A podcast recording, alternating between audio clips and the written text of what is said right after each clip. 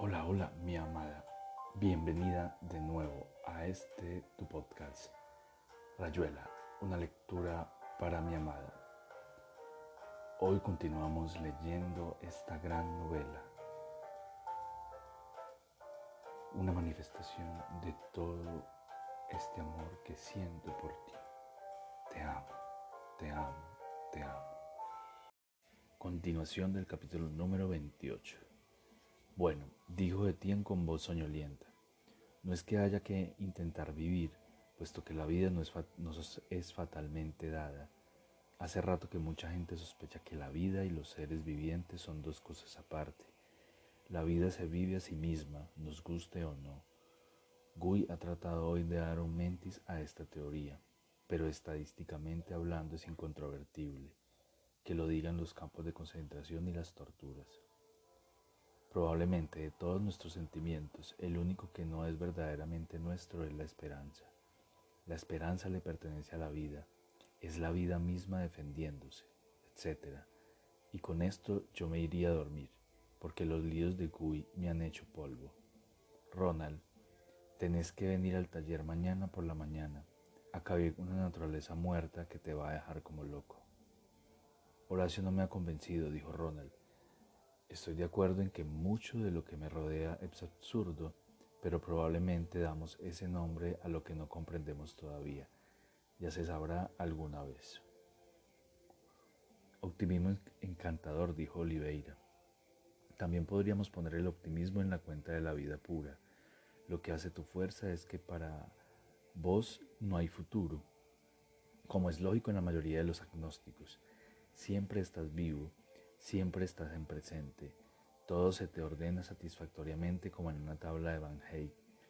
Pero si te pasara una cosa horrible que es no tener fe y al mismo tiempo proyectarse hacia la muerte, hacia el escándalo de los escándalos, se te empañaría bastante el espejo. Vamos, Ronald, dijo Babs, es muy tarde, tengo sueño. Espera, espera, estaba pensando en la muerte de mi padre. Sí, algo de lo que decís es cierto. Esa pieza nunca la pude ajustar en el rompecabezas. Era algo tan inexplicable. Un hombre joven y feliz en Alabama andaba por la calle y se le cayó un árbol en la espalda. Yo tenía 15 años, me fueron a buscar al colegio. Pero hay tantas otras cosas absurdas, Horacio, tantas muertes o errores. No es una cuestión de número, supongo. No es un absurdo total como crees vos. El absurdo es que no parezca un absurdo, dijo civilinamente Oliveira. El absurdo es que salgas por la mañana a la puerta y encuentres la botella de leche en el umbral y te quedes tan tranquilo porque ayer te pasó lo mismo y mañana te volverá a pasar. Es ese estancamiento, ese así sea, esa sospechosa carencia de excepciones, yo no sé, che, habría que intentar otro camino. Renunciando a la inteligencia, dijo Gregorovius desconfiado. No sé, tal vez, empleándola de otra manera Estará bien probado que, si, que los principios lógicos son carne y uña con nuestra inteligencia, si hay pueblos capaces de sobrevivir dentro de un orden mágico. Cierto que los pobres comen gusanos crudos, pero también eso es una cuestión de valores. Los gusanos, qué asco, dijo Babs. Ronald querido, es tan tarde. En el fondo, dijo Ronald, lo que a vos te molesta es la legalidad en todas sus formas en cuanto una cosa empieza a funcionar, te sentís encarcelado. Pero todos nosotros somos un poco así, una banda de lo que llaman fracasados porque no tenemos una carrera hecha, títulos y el resto. Por eso estamos en París, hermano.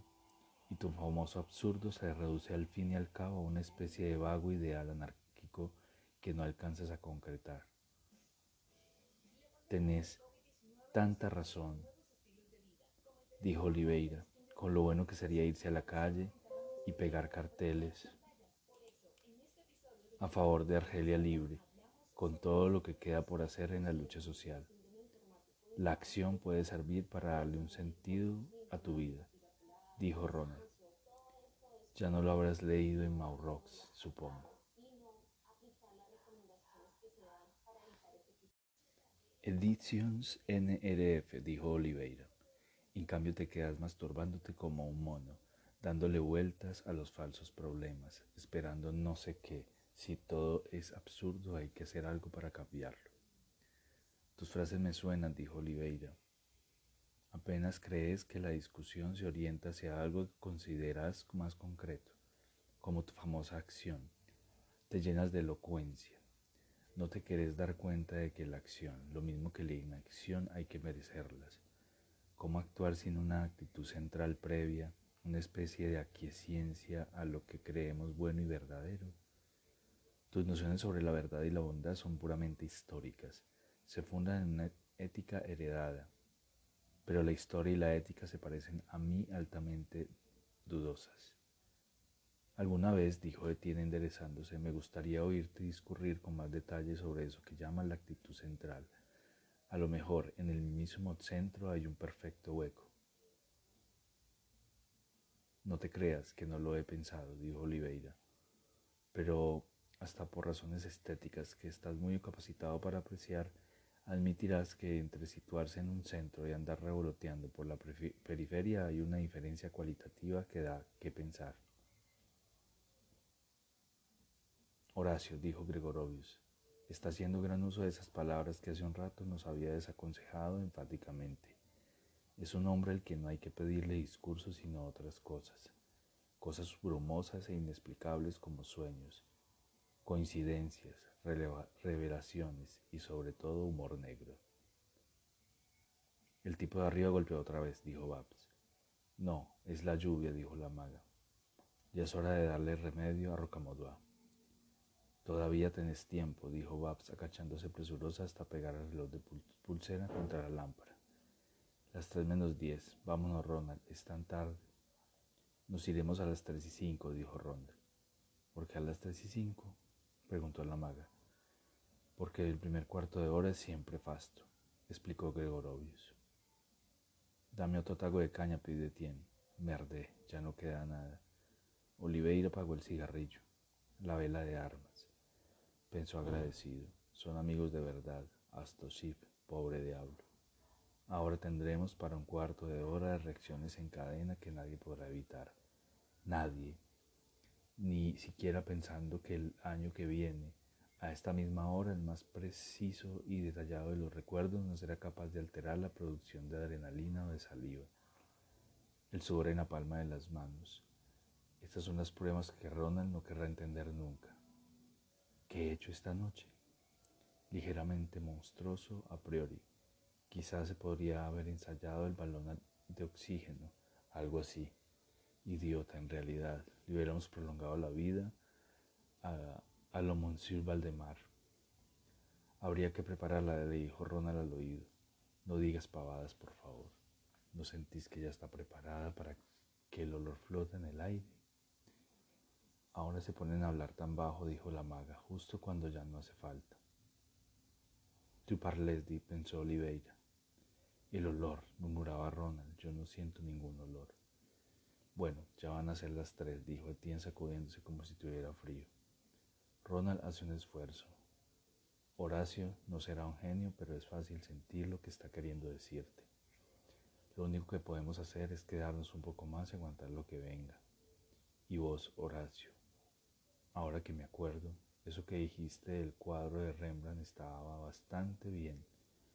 Hay una metapintura como, una como hay una metamúsica. El viejo metía los brazos hasta el codo en lo, que en lo que hacía. Solo los ciegos de lógica y buenas costumbres pueden pararse delante de un Rembrandt y no sentir que ahí hay una ventana a otra cosa, un signo. Muy peligroso para la pintura, pero en cambio... La pintura es un género como tantos otros, dijo Oliveira. No hay que protegerla demasiado en cuanto género. Por lo demás, por cada Rembrandt hay 100 pintores a secas, de modo que la pintura está perfectamente a salvo. Por suerte, dijo Etienne. Por suerte, aceptó Oliveira. Por suerte todo va muy bien en el mejor de los mundos posibles. Encende la luz grande, Babs. Es la llave que tenés detrás de tu silla. ¿Dónde habrá una cuchara limpia? dijo la maga levantándose. Con un esfuerzo que le pareció repugnante, Oliveira se contuvo para no mirar hacia el fondo del cuarto. La maga se frotaba los ojos encandilada y Babs y Yoshib y los otros miraban disimuladamente. Volvían la cabeza y miraban otra vez. Babs había iniciado el gesto de tomar a la maga por un brazo, pero algo en la cara de Ronald la detuvo. Lentamente Etienne se enderezó, estirándose los pantalones todavía húmedos. Osip se desencajaba del sillón. Hablaba de encontrarse impermeable. Ahora deberían golpear en el techo, pensó Oliveira cerrando los ojos. Varios golpes seguidos, después otros tres solemnes. Pero todo es al revés. En lugar de apagar las luces las encendemos. El escenario está de este lado, no hay remedio. Se levantó a su vez, sintiendo los huesos, la caminata de todo el día, las cosas de todo ese día. La maga había encontrado la cuchara sobre la repisa de la chimenea, detrás de una pila de discos y de libros. Empezó a limpiarla en el borde con el borde del vestido. La escudriñó bajo la lámpara. Ahora voy a echar el remedio en la cuchara y después perderá la mitad hasta llegar al borde de la cama, se dijo Oliveira apoyándose en la pared. Todos estaban tan callados que la maga los miró como extrañada, pero le daba trabajo destapar el frasco. Babs quería ayudarla, sostenerle la cuchara, y a la vez tenía la cara crispada como si lo que la maga estaba haciendo fuese un horror indecible hasta que la maga volcó el líquido en la cuchara y puso de cualquier manera el frasco en el borde de la mesa donde apenas cabía entre los cuadernos y los papeles. Y sosteniendo la cuchara como, como blondín la pértiga, como un ángel al santo que se cae a un precipicio, empezó a caminar arrastrando las zapatillas y se fue acercando a la cama, flanqueada por Babs que hacía muecas y se contenía para mirar y no mirar y después a Ronald y a los otros que se acercaban a su espalda, Oliveira cerrando la marcha con el cigarrillo apagado en la boca. Siempre se me derrama la... dijo la maga deteniéndose al lado de la cama. Lucía, dijo Babs, acercando las dos manos a sus hombros, pero sin tocarla. El líquido cayó sobre el cobertor y la cuchara encima. La maga gritó y se volcó sobre la cama, de boca y después de costado con la cara y las manos pegadas a un muñeco indiferente y ceniciento que temblaba y se sacudía sin convicción, inútilmente maltratado y acariciado. Qué joder, hubiéramos tenido que prepararla, dijo Ronald. No hay derecho, es una infamia. Todo el mundo hablando de pavadas y esto y esto. No te pongas histérico, dijo Etienne Bosco. En todo caso, hace como si que no pierde la cabeza. Busca agua colonia, si hay algo que se le parezca. Hoy al viejo de arriba ya empezó otra vez. No es para menos, dijo Oliveira mirando a Babs que luchaba por arrancar a la maga de la cama. La noche que le estamos dando, hermano. Que se vaya al quinto carajo, dijo Ronald. Salgo afuera y le rompo la cara. Viejo hijo de puta. Si no respeta el dolor de los demás. Take it as easy, dijo Oliveira. Ahí tienes tu agua colonia. Toma mi pañuelo, aunque su blancura dista de ser perfecta. Bueno, habrá que ir hasta la comisaría. Puedo ir yo, dijo Gregorovius, que tenía el impermeable en el brazo. Pero claro, vos sos de la familia, dijo Oliveira. Si pudieras llorar, decía Babs, acariciando la frente de la maga que había apoyado la cara en la almohada y miraba fijamente a Rocamodua un pañuelo con alcohol, por favor, algo para que reaccione. Etienne y Ronald empezaron a afanarse en torno a la cama. Los golpes se repetían rítmicamente en el cielo raso, y cada vez Ronald miraba hacia arriba y en una ocasión agitó histéricamente el puño. Oliveira había retrocedido hasta la estufa, y desde ahí miraba y escuchaba. Sentía que el cansancio se le había subido a, babuchas lo tironeaba hacia abajo, le costaba respirar, moverse. Encendió otro cigarrillo, el último del paquete. Las cosas empezaban a andar un poco mejor. Por lo pronto Babs había explorado un rincón del cuarto y después de fabricar una especie de cuna con dos sillas y una manta, se confabulaba con Ronald. Era curioso ver sus gestos por encima de la maga perdida en un delirio frío en un monólogo vehemente pero seco y espasmódico. En un momento dado cubrían los ojos de la maga con un pañuelo. Si es el de agua de colonia la van a dejar ciega, dice, dijo Oliveira. Y con una rapidez extraordinaria ayudaban a que Etienne levantara Rocamodua y lo transportara a la cuna improvisada, mientras arrancaban el cobertor de debajo de la maga y se lo ponían por encima, hablándole en voz baja, acariciándole y haciéndole respirar el pañuelo. Gregorovius había ido hasta la puerta y se estaba allí, sin decir, sin decidirse a salir, mirando furtivamente hacia la cama y después a Oliveira que le daba la espalda pero sentía que lo estaba mirando. Cuando se dedicó a salir, el viejo ya estaba en el rellano, armado de un bastón. Josip volvió a entrar de un salto. El bastón se estrelló contra la puerta. Así podrían seguir acumulándose cosas, se dijo Oliveira dando un paso hacia la puerta. Ronald, que había adivinado, se precipitó enfurecido mientras Babs le gritaba algo en inglés. Gregorovius quiso prevenirlo, pero ya era tarde. Salieron Ronald, Sip y Babs, seguidos de Etienne que miraba a Oliveira como si fuese el único que conservara un poco de sentido común. Anda a ver que no hagan una estupidez, le dijo Oliveira. El viejo tiene como ochenta años y está loco. Tous de cons, gritaba el viejo en el rellano.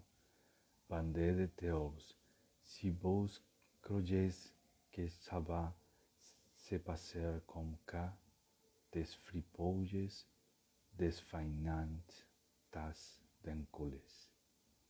Curiosamente no gritaba demasiado fuerte. Desde la puerta entreabierta la voz de Tien volvió como una carambola. Taguele Pepere. Gregorovius había agarrado por un brazo a Ronald, pero a la luz que alcanzaba a salir de la pieza Ronald se había dado cuenta de que el viejo era realmente muy viejo y se limitaba a pasearle delante de la cara con un, puño cada vez menos convencido. Una o dos veces Oliveira miró hacia la cama, donde la maga se había quedado muy quieta debajo del cobertor. Lloraba sacudidas, con la boca metida en la almohada, exactamente en el sitio donde se había, había estado la cabeza de Rocamodua. Faudray quan mem laiser dormir legends decía el viejo, que sé que ca me fai moi un gosse que claqué, c'est pas un, un facon d'agir quand me on es a París pas en Amazonie. La voz de Tiende subió tragándose la otra, convenciéndola. Oliveira se dijo que no sería tan difícil llegarse a la cama agacharse para decirle unas palabras al oído a la maga, pero eso yo lo haría por mí, pensó. Ella está más allá de cualquier cosa. Soy yo el, que después dormirá mejor, aunque no sea más que una manera de decir. Yo, yo, yo. Yo dormiría mejor después de besarla y consolarla y repetir todo lo que ya le han dicho a estos.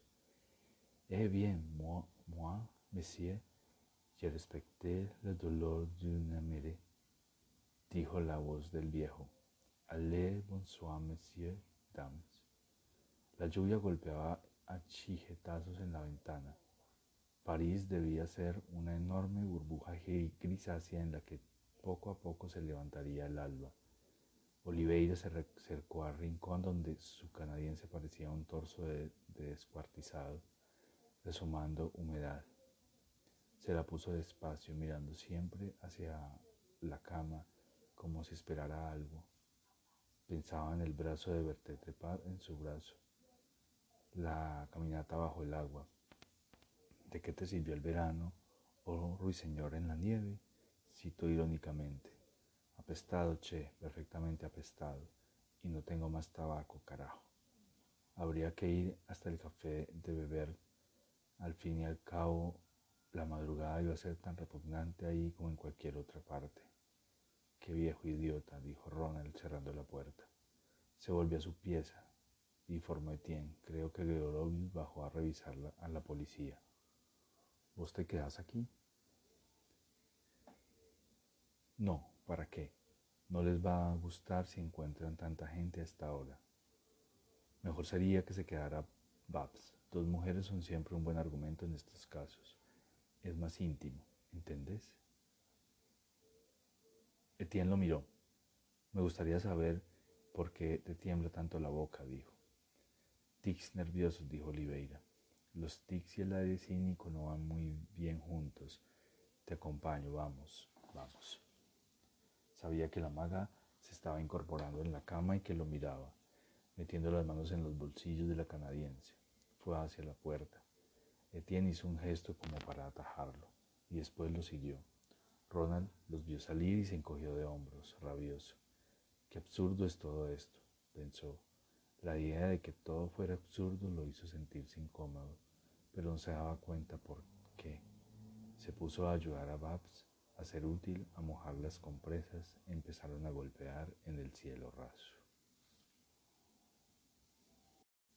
Capítulo 57 Estoy refrescando algunas nociones para cuando llegue al calle. ¿Qué te parece si la llevo una noche al club? A Etienne y a Ronald les va a encantar. Es tan loca. Llévala. A vos también te hubiera gustado. Porque habla, hablas como si me hubiera muerto. No sé, dijo Chip. La verdad no sé, pero tenés una facha. Esa mañana le estuve contando a Etienne unos sueños muy bonitos. Ahora mismo se me estaba mezclando con dos recuerdos mientras vos disertaba sobre el entierro con palabras tan sentidas. Realmente debe haber sido una ceremonia emotiva, che.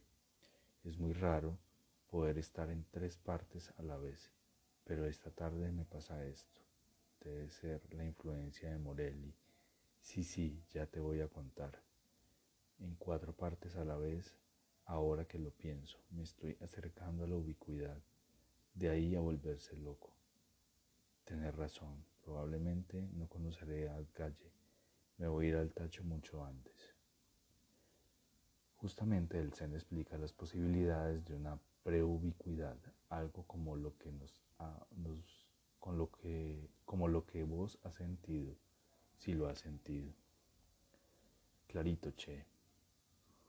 Vuelvo de cuatro partes simultáneas. El sueño de esta mañana que sigue vivito y coleando. Unos interludios con Pola que te ahorro tu descripción tan vistosa del sepelio del chico, y ahora me doy cuenta de que al mismo tiempo yo le estaba contestando a Traveler, un amigo de Buenos Aires que en su puta vida entendió unos versos míos que empezaban así. Fíjate un poco.